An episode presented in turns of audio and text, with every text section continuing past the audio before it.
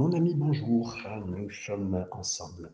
L'évangile de Jean qui est très prenant, que je suis sûr que vous aimez comme chaque livre, bien sûr, mais avec des petites mentions spéciales. Je suis sûr qu'il y a plein de livres que vous aimez de plus en plus avec le Seigneur. Et c'est ça, c'est ça que nous aimons dans la parole de Dieu, que nous découvrons au fur et à mesure. Nous sommes au chapitre 5 et nous allons lire euh, les premiers versets. Mais avant de continuer, Ici, on va être dans une application très pratique, mais j'aimerais qu'on considère aussi l'implication théologique de ce que nous allons voir dans ce chapitre. C'est une claire euh, image de, ce que dans la religion, de ce que dans la tradition et la, religion organisée, entre guillemets, euh, bien établie, euh, nous trouvons comme paralysie et comme impotence. Verset premier nous dit Après cela, il y eut une fête des Juifs. Donc, euh, les fêtes qui peuvent être référées ici, ça peut être Purim, ça peut être bien sûr la Pâque ou la Pentecôte, sachant que Jésus a vécu quatre Pâques, hein, on va dire, euh, dans en tout cas dans les évangiles qui nous sont présentés, puisque de l'âge de 30 ans à 33 ans et demi, donc il a eu au moins quatre Pâques où il a été euh, concerné. Et certains disent que c'est particulièrement la fête de la Pentecôte, c'est la célébration du don de la loi. Euh, au moment où on se passe le, passage, c'est assez probable, vu les événements dans lesquels euh, se prépare euh, cette guérison d'un quelqu'un qui est paralysé depuis 38 ans. Donc, c'était la fête des Juifs et Jésus monta à Jérusalem. Vous savez, le terme monta, même si Jésus était dans une ville plus haute, et là je parle en termes de, euh, hauteur par rapport au niveau de la mer, hein, c'est toujours comme ça que c'est calculé la hauteur, on parle de Jérusalem. Et pour tout le monde, même si votre ville est plus haute que cette ville en termes de mètres euh, au-dessus de la mer, là on parle de montée et on parle de spiritualité. Donc on monte toujours, et tous les juifs montaient toujours à Jérusalem, c'est-à-dire faisaient un chemin pour arriver dans le spiritualité, pour avoir un cœur, pour arriver dans les endroits saints avec Dieu. Et c'est ça que ce passage, en tout cas, explique. Jésus monta à Jérusalem, donc euh, cette référence au temple où on adorait, et bien sûr où la parole était enseignée.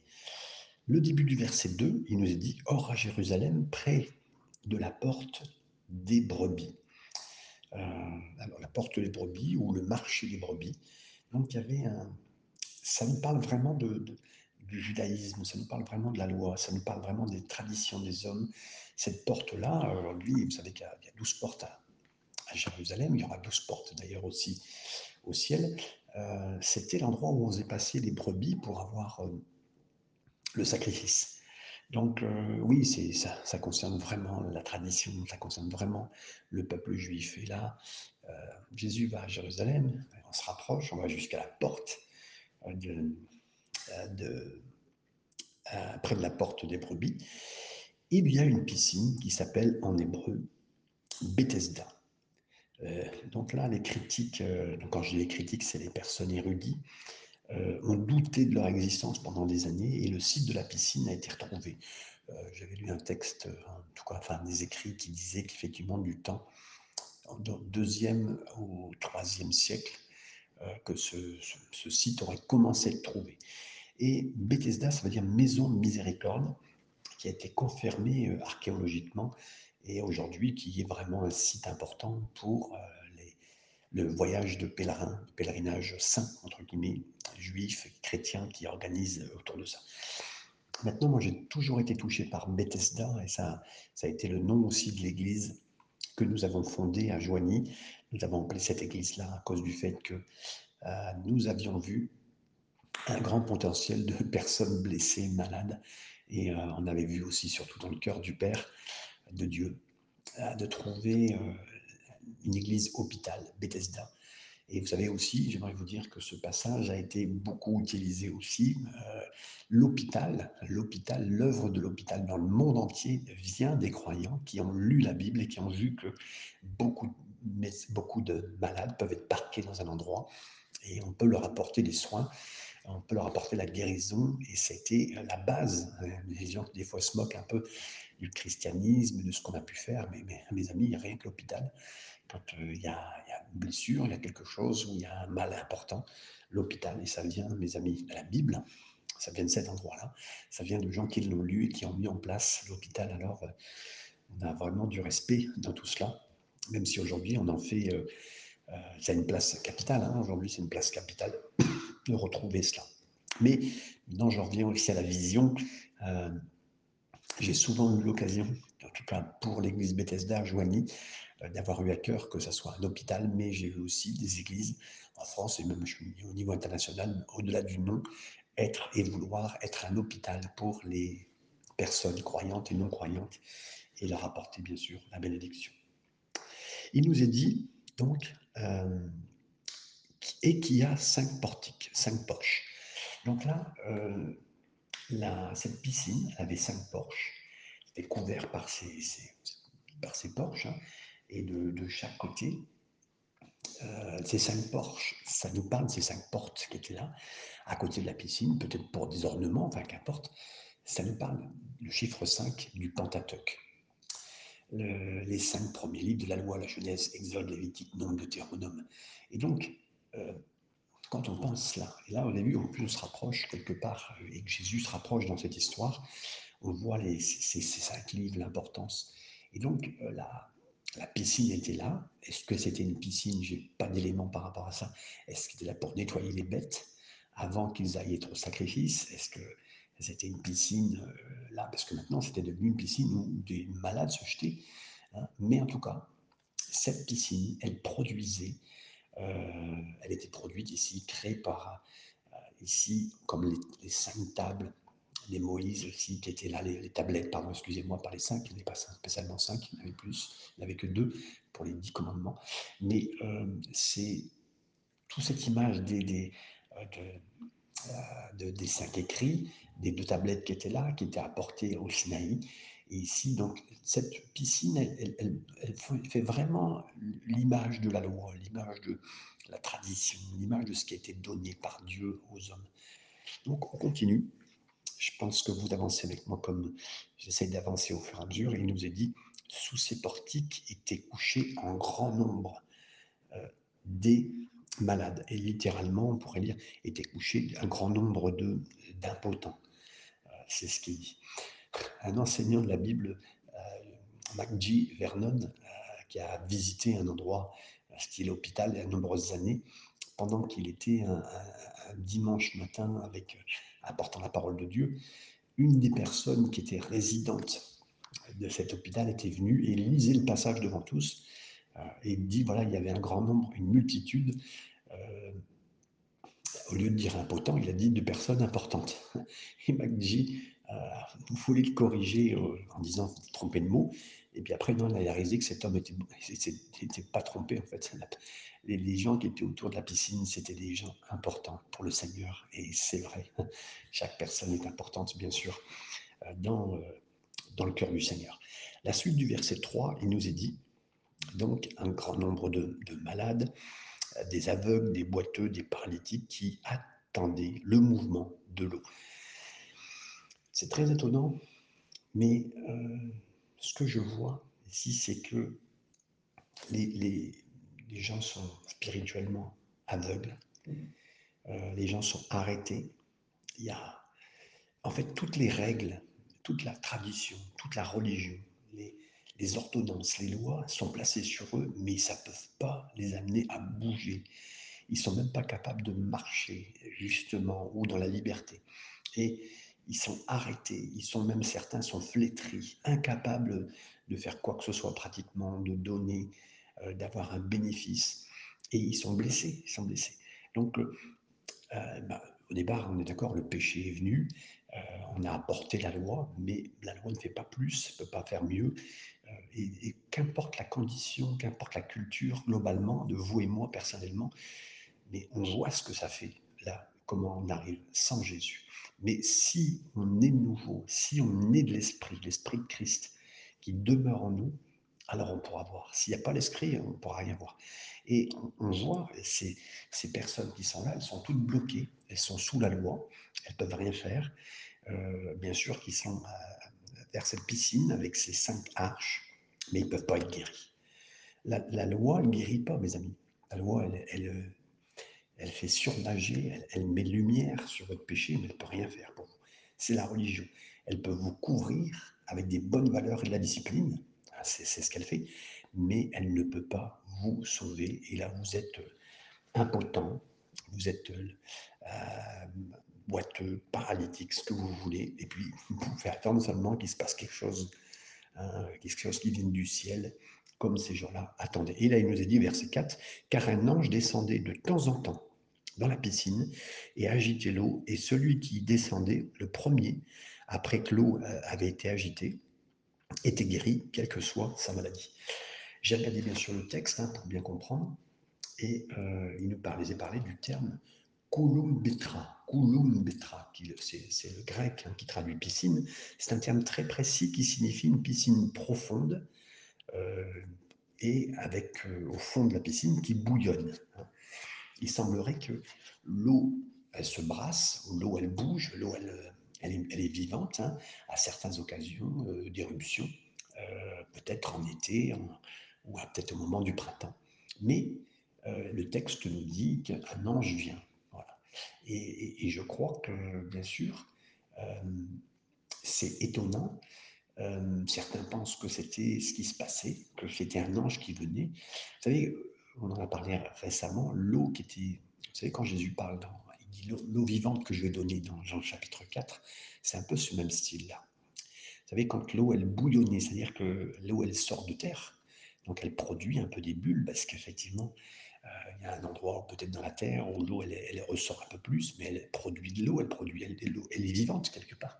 Elle n'est pas stagnante, elle vient parce qu'il y a une source, donc il y a une source de vie, et ça produit cela. Donc les gens ont étendu la, tradition en disant que c'était un ange qui secouait l'eau. Euh, et en tout cas, voilà, cette eau qui est vivante là, ils attendent qu'elle soit vivante. C'est même pas eux qui la produisent, ils attendent qu'elle soit vivante, ils disent que c'est un ange. Et là, le premier qui jetait, jeté dans l'eau était guéri. Est-ce que c'est la tradition? Est-ce que c'est la vérité? En tout cas, il fallait être absolument euh, dans, se jeter dans l'eau pour qu'il se passe quelque chose. Alors, tout le monde devait se jeter au même moment, mais c'était le premier qui était servi. La suite du verset 4, on l'a lu, hein, et euh, qui nous est dit donc. Et celui qui est descendu le premier, après que l'eau avait été agitée, était guéri, quelle que soit sa maladie. Donc la tradition, elle dit que le premier qui se jette dans la piscine, c'est celui qui est guéri. Hein, L'homme qui... Euh, et moi, ça me fait penser que dans la religion, qu'importe soit-elle, hein, et même la religion croyante, et là je vais vous dire juive ou chrétienne,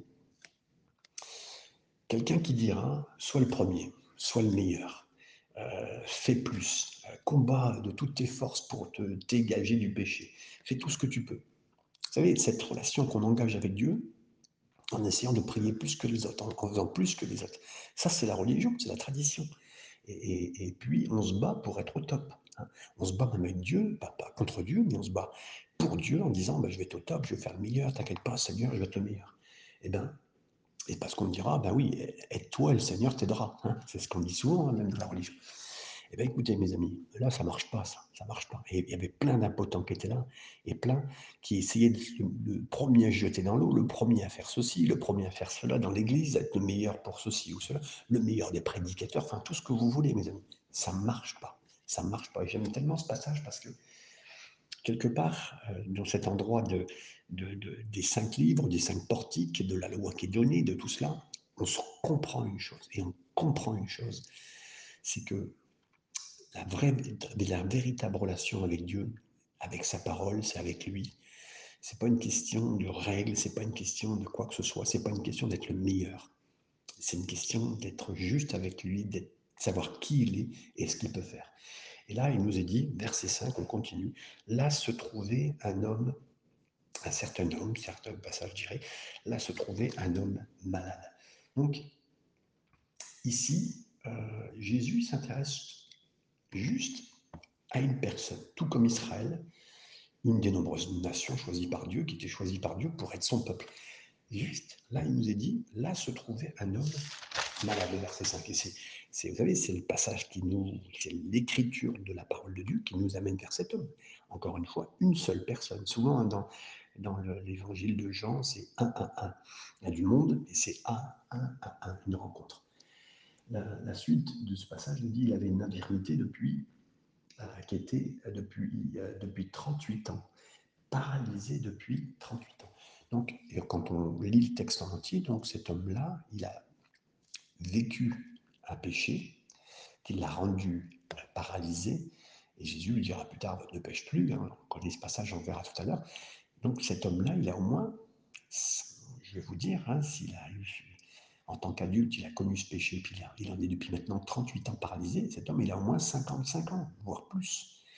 Et là, il est paralysé dans ce, dans cet, dans cet endroit. Il, il veut croire à Dieu, il veut croire à l'action de Dieu, il est dans l'endroit idéal.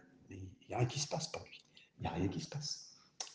La suite du verset 6 et 7, il nous est dit donc Jésus, l'ayant vu coucher, et sachant qu'il était déjà malade depuis longtemps, lui dit Veux-tu être guéri Et puis, on continue parce que c'est ça que le passage nous dit Le malade lui répondit Seigneur, je n'ai personne pour me jeter dans la piscine.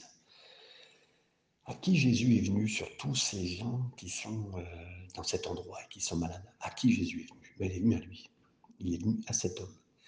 Et euh, à toutes ces personnes qui essayent de faire bien, de faire mieux, de faire le plus, de se jeter le premier, euh, qui sont présents.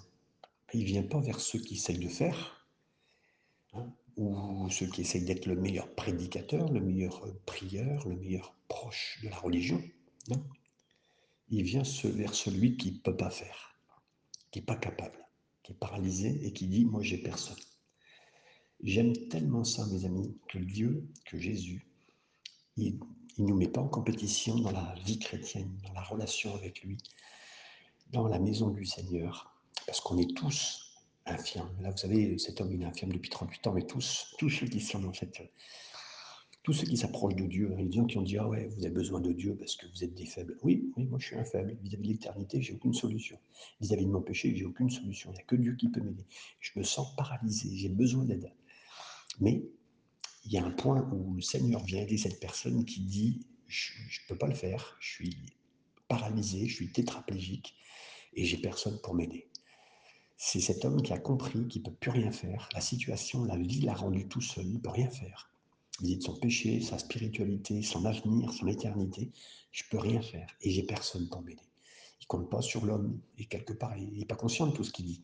Mais c'est le bon point pour être abordé par Jésus et pour que Jésus fasse quelque chose avec lui. Est-ce que vous comprenez ce que je suis en train de vous dire? Avec tout ce qui vous arrive Avec la façon d'aborder la vie chrétienne, la suite de la vie chrétienne Vous êtes capable de rien Vous dites non, mais moi je ne peux pas faire grand-chose. J'aurais besoin que quelqu'un vienne m'aider, puis il n'y a personne qui m'aide. Hein. La bonne nouvelle, c'est que Jésus vous voit. Et c'est là qu'il peut faire quelque chose pour vous. Tant que vous dites, moi je suis capable de jeter le premier dans l'eau, je vais bien prier, je vais bien faire, voilà, je vais être meilleur que les autres, je suis, en compétition. Le premier qui jette, le Seigneur fait rien. Mais pour celui qui dit, moi je suis pas capable, comme disent les amis canadiens, je suis pas capable. Mais euh, là, le Seigneur peut faire quelque chose d'extraordinaire pour nous. Et la suite du verset 7 dit, donc je n'ai personne pour me jeter dans la piscine quand l'eau est agitée, et pendant que j'y vais, un autre descend avant moi. Donc, même en essayant de faire ce qu'il peut, à chaque fois que, j'essaye, ben, il y a quelqu'un qui est avant moi. Hein. Et quelqu'un qui arrive, peut-être que vous pouvez comprendre, hein. vous êtes sur le point de faire une, pause peut-être dans vos affaires, une pause dans une, relation, mais quelqu'un euh, quelqu'un arrive et vous devance toujours, hein, vous savez.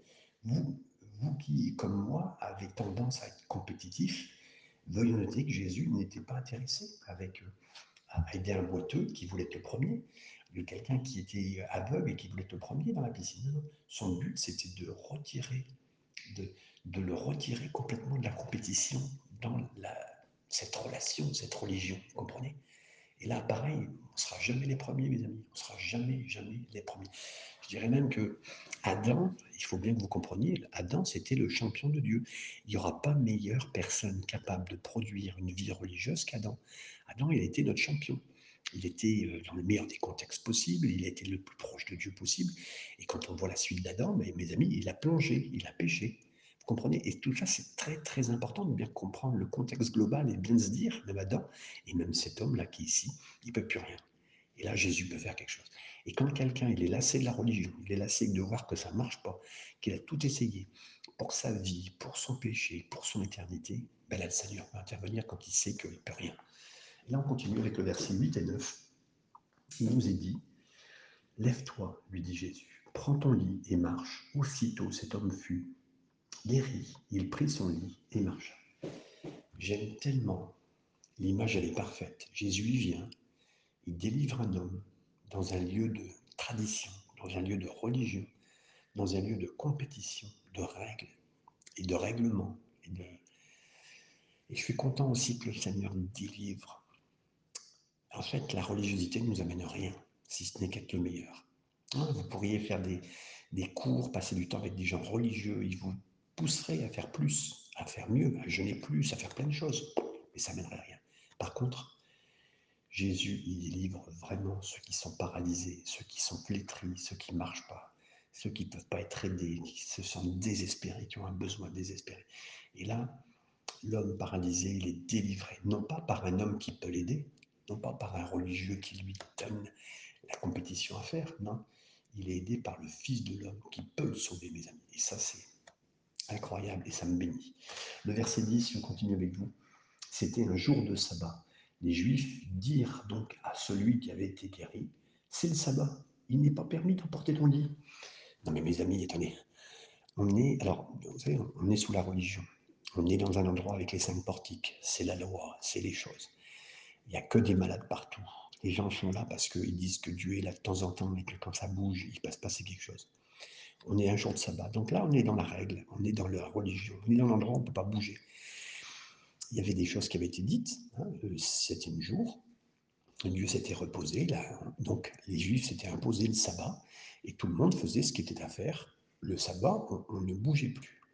Par contre, là, les hommes, ils ont inventé des choses supplémentaires pour, et un tas de règles supplémentaires pour ne pas faire quoi que ce soit euh, et ne plus rien faire au lieu de comprendre la mortalité du sabbat. Et là, ils disent, mais oui, mais là, mon petit, euh, tu prends ton, es en train de prendre ton lit pour rentrer chez toi. Hein, euh, alors que le soir même, il aurait dû rentrer chez lui. Hein. tous les soirs, quelqu'un devait venir le chercher, peut-être quatre personnes pour le transporter, ou deux, enfin, qu'importe, parce que le lit ici, c'est pas comme nous on connaîtrait comme un lit avec quatre bords, un lit, même un futon. Hein, non, c'est pas, c'est pas du tout. Ça serait plutôt comme un brancard ou un lit de camp que vous connaissez aujourd'hui, euh, qui pouvait être dressé, porté, ou un, lit dans l'Orient actuellement, c'est un genre de paillasse.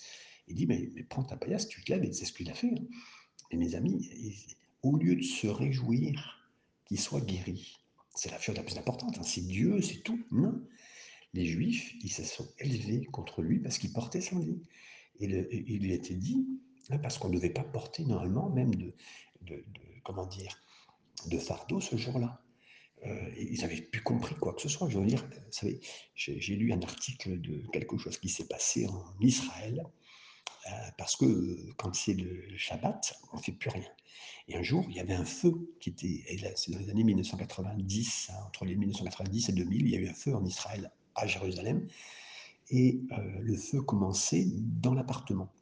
Donc le juif orthodoxe, il a commencé à se dire, mais est-ce que euh, qu'est-ce que je fais? Est-ce que je peux appeler euh, Est-ce que je peux appeler des pompiers? Parce que si je prends mon téléphone portable, c'est électrique, ou même mon téléphone fixe, euh, je vais appeler, donc ça déclenche l'électricité. On n'a pas le droit même de mettre l'électricité. Enfin, tout est difficile hein, le jour de, du Shabbat. Eh ben, cet homme-là, parce qu'il il avait peur, il a demandé à son rabbin qu'est-ce qu'il doit faire? Ben, C'était trop tard, l'appartement a brûlé, plus ceux qui étaient à côté, tout ça. C'est pour vous dire que la violation des règles inventées pour le Shabbat produit la mort, produit la destruction. Et là, ça, et eux, ils ne se réjouissaient pas qu'une personne soit guérie, que quelqu'un puisse s'en sortir. Et puis, ils imaginaient que c'était... Donc là, en fait, leur outrage, leur outrage, c'est qu'on n'a pas respecté leurs règles à eux, pas celles de Dieu, leurs règles à eux. Ces règles qui te vous rendent inopérants, même pas capables de vous lever, qui vous laissent... Euh, ils préfèrent la religiosité, elle préfère vous laisser dans votre situation plutôt que de vous voir grandir et de reprendre votre lit et rentrer chez vous. Vous comprenez C'est vraiment toute l'image très forte de ce passage. Versets 11 et 12. Il leur répondit, Celui qui m'a guéri m'a dit, prends ton lit et marche. Ils lui demandèrent, mais qui est l'homme qui te l'a dit? Prends ton lit et marche. Donc là, euh, c'est incroyable. Cet homme-là, il était guéri. Jésus, il n'a pas cherché à le récupérer. Hein. Jésus ne lui impose pas quoi que ce soit. Il l'a laissé là pour pas faire l'histoire. Euh, il l'a laissé là aussi pour pas tirer euh, d'autres personnes qui étaient malades mais qui sont que de religieux, qui veulent être les premiers dans la tradition, dans ce que vous voulez. Non, il ne s'est pas occupé de ça. Il s'est occupé de celui qui avait besoin et il a fait ce qu'il faut. Et puis, euh, ce type de boiteux qui est là depuis 38 ans, qui se promène soudainement, eh ben, la, religiosité de l'époque est tendue, elle est tendue, elle est bouleversée. Et même en étant honnête, la violation de la tradition, c'est le point de discorde pour vous et moi. Hein. On est tous bouleversés lorsque Jésus viole nos petites attentes à nous, nos, façons de faire à l'Église, notre façon de faire quand il nous parle. Lorsqu'il ne travaille pas comme nous on veut, comme on prétend, comme on veut croire, comme on prie, comme on exige, ben on est dans un moment de colère, comme ces hommes. Hein. Et c'est la tradition. Et pourtant, voilà. Maintenant, Seigneur, disons-nous, on a jeûné, on a proclamé ta parole, on croit. Mais tu n'es pas venu, Seigneur. Nous, sommes, coincés, on n'est est, on pas bien, Seigneur. Euh, nous ne le dirons peut-être pas aussi franchement, mais quand Jésus euh, détruit nos petites façons de faire, ou nos traditions, nous, on n'est pas content. Hein, vous savez, on est, euh, voilà, on, obtient de ne pas être content du tout. Et c'est exactement ce qui s'est passé, mes amis, avec, avec ce passage, avec cet endroit. Le verset 13, je continue. Mais celui qui était guéri ne savait pas qui c'était. Et là, il ne savait même pas, hein. parce que Jésus, Jésus avait disparu de la foule euh, et qui en était en ce lieu. Donc, pourquoi, euh, pourquoi cet instant eh ben, Il ne savait même plus c'était qui, parce que je l'ai dit, il, se retrouve tellement avec son lit à porter, il sait ce qu'il doit faire. Euh, parce que Jésus était occupé à poser. Euh, est-ce que, ce que Jésus était parti faire une, campagne de pub sur ce qu'il venait faire? Non, non, non, non c'est parce qu'il il n'était pas là à faire quoi que ce soit, même ni à donner une interview. L'homme ne savait pas qu'il avait guéri, parce que Jésus avait simplement quitté la scène, ne voulant pas être élevé dans un lieu de, soi-disant, religion, tradition, quoi que ce soit. J'aime vraiment ça, parce que après avoir permis à un homme de, de faire l'impossible, de le guérir. Jésus se sépare juste pour euh, continuer à bénir et euh, le faire avancer sans prendre quoi que ce soit. Voilà. Et donc la suite du verset 13, il nous est dit, euh, donc Jésus avait disparu de la foule qui était dans ce lieu. Et Jésus, il ne se lie pas à la foule, il continue à, ce lieu est en train de vivre aussi cette fête la Pentecôte de Jérusalem, il y avait plein de gens, il y avait plein de gens. Donc Jésus, il se faufile sûrement dans la foule, il y avait plein de gens qui étaient là pour la fête de la Pentecôte, même si c'est pas Pentecôte, qu'importe, il y a plein de gens qui sont là. Le verset 14 continue en nous disant, depuis, Jésus le trouva dans le temple. Waouh Écoutez bien cet homme? Cet homme, lui, tout à son crédit, il a été posé son lit, mais là, il va retourner. Il va retourner il va dans un temple, il va, c'est-à-dire à, l'endroit le plus important euh, qu'il connaît, hein, parce que quelqu'un lui a amené la guérison, et pour lui la guérison vient de Dieu. Euh, il dit, j'étais allongé là, quand soudain j'ai aperçu une puissance qui est venue vers moi, et, et voilà. Non, là, il est humblement au temple pour adorer le Seigneur. Il n'est pas en train de raconter son témoignage, c'est plus tard qu'on lui demandera son témoignage parce que ça choque, donc on lui demandera. Mais il n'est même pas en train de dire oui, euh, j'ai rencontré la puissance de Dieu, j'avais une grande foi, j'ai embrassé la parole de Dieu. Non, non, il n'est rien du tout en valeur. Il est juste en train d'adorer le Seigneur et prendre son temps dans le temple. Et c'est là-bas que Jésus le rencontre de nouveau. Et c'est ça qui est extraordinaire. Alors, vous aussi et moi aussi, on, on découvre que le Seigneur nous rencontre dans le lieu de l'adoration. Et nous, souvent, des fois, on est là, on dit Seigneur, qu'est-ce que je fais? Et, vous constaterez souvent que le Seigneur a juste la parole que vous avez besoin d'entendre, juste le toucher que vous devez ressentir lorsque vous venez dans la maison de prière. Et très franchement, il m'est difficile en tant que pasteur d'entendre les gens qui disent ah, je me sens tout simplement, je ne sens pas le Seigneur, je ne le sens pas tout simplement pas.